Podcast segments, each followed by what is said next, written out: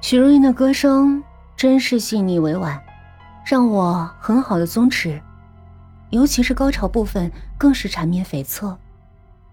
收信人是我，靠着你的感受活；寄信人也是我，想象你可能关心我。忽然间，我一下子从慵懒状态中清醒过来，我反复念叨着：收信人是我，寄信人也是我。对呀，会不会有人也像歌中唱的那样，在一直自己给自己写信呢？如果真是这样，收信人和寄信人就是同一个人，当然就可能找到收信人，而无法找到寄信人。我为自己的这个忽然之间的念头而站立，因为它意味着小虫子就是瑶自己。不，我不愿意相信这个念头，但愿这只是毫无根据的荒唐的推测。但是如果不是瑶自己给自己写信的话，那么为什么小虫子的地址是一个从来没有人住的地方？小虫子是确有其人，还是人间蒸发？又或者是一种虚幻？很晚了，我才来到瑶的家。我看到瑶已经躺在床上睡着了，看着眼前这个熟睡的男孩。这个英俊的、会令人怦然心动的男孩，这个我爱了整整两年的男孩，我忽然觉得，我好像并不了解他。曾经有过那么多美丽而出色的女孩喜欢过他，可是和他有关的女孩却又都遭遇不幸，却又都遭遇不幸。难道是上天嫉妒这个男孩吗？才把他身边的女孩一个一个的都带走？我打算好好预习一下明天的课程。课程的题目是人格分裂症，这是一种介于精神病理学和心理学之间的一种病症。有一种变态的凶手，因为患有人格分裂症而行凶杀人，而通常出来杀人的并不是凶手本人，而是他所分裂出的另一个人格。我又在想夏之焕的案子，夏之焕的死和一封信有关。并且我在姚家的地下室又找到了那封信的信封，但是姚写给小虫子的信封地址上所显示的地方却是十几年里根本没有人住的。看着笔记，他们给了我某种启发。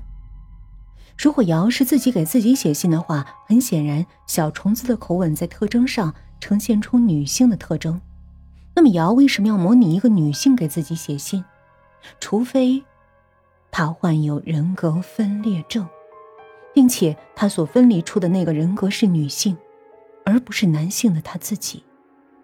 可是四年前报案的人是瑶，四年后认尸的人也是瑶。如果他真的杀了人，又为什么自己报案，自己认尸？对了，我想起一个国外著名的犯罪心理学专家曾经列举过凶手本人会报案，甚至会协助警方破案的原因。就是，如果凶手患有严重的遗忘性精神病，那么他或者他就有可能忘记在发病时的所作所为。我想到小虫子，想到夏之焕的死，想到小虫子可能是杀人凶手，想到瑶可能自己给自己写信，想到瑶可能就是杀人凶手。一连串的想法令我窒息。抚摸着瑶的脸庞，我的眼前忽然浮现出。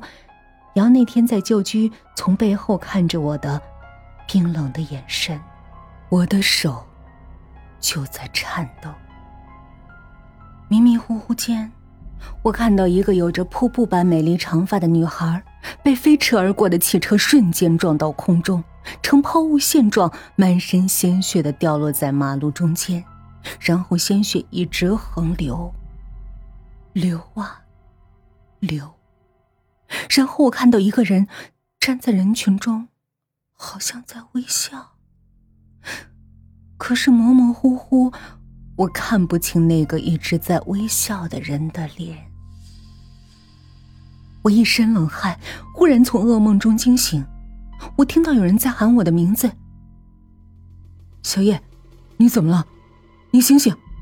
怎么全身是汗？怎么睡在沙发上？”我一睁眼。就看到瑶在摇晃我的肩膀。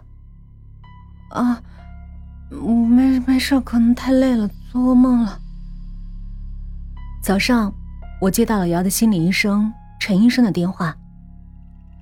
叶婉，我陈医生，今天能过来诊所吗？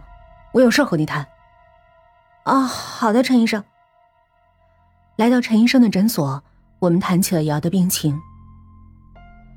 他最近到我这里复诊，他和我说，他总是不太记得自己做过的事儿。有人和他提起他的事儿，他也觉得自己好像根本没做过。人格分裂，这是我在脑海里蹦出的字眼，可是我没有勇气说出来。这怎么会呢？如果我没有判断错误的话，我想，瑶已经有了人格分裂的倾向，所以。他发病时所做的事儿，他记不起来。那他这种倾向到底有多久了？可能刚刚开始，也可能一直在潜伏。现在还没法确定具体的病因和患病的时间，可能是暂时的，或者是间歇的。你最近最好多观察他。离开陈医生的诊所，我的心里感到痛苦。现在我唯一能做的就是。再仔细认真的阅读一遍小虫子写给瑶的信，来推断瑶是否在给自己写信，他是否有分裂出来的另一个人格。下课后，我回到瑶的家，刚一进屋就闻到一阵东西烧焦的味道，我竟然看到瑶坐在桌边烧什么，我快步走过去问：“瑶，你烧什么呢？”而瑶看到我也大吃一惊，一下脸色苍白。你烧什么呢？怎么了？我关切的问他。再烧一些旧的信件，已经没用了，就烧掉吧。瑶的眼神是冰冷的。我看到了那些还没有完全燃烧的东西，是瑶写给小虫子的信。没错，就是那些信。看着燃烧信件的火焰，我的头痛起来。我的脑中突然闪现出我看到过的那张张于地被烧死的照片，他的脸是完好无损的，但是他的身体则被烧焦。他死的好惨，我似乎可以听到他在大火中求救的呼喊。几天，只有几天的时间，我发现自己就完全生活在令人恐惧的世界里。我不止一遍的问自己：我为什么要把心爱的瑶联想成一个变态杀手？小虫子无从查找，许茹芸的歌，寄信人，人格分裂的笔记，似乎这一连串的假设都可以成立。我的心一直处于矛盾状态，因为我实在费解，为什么和瑶有关的四个女孩都死了？如果真的不是瑶杀了他们？那么又是谁可以和这四个女孩同时有关系呢？到底瑶的四个好朋友的死只是意外，还是有人蓄意谋杀？为什么瑶的行为最近越来越怪异？另外，小虫子到底是谁？是确有其人，还是根本就不存在这个人呢？这些天因为瑶的事儿，我的心情也很不好。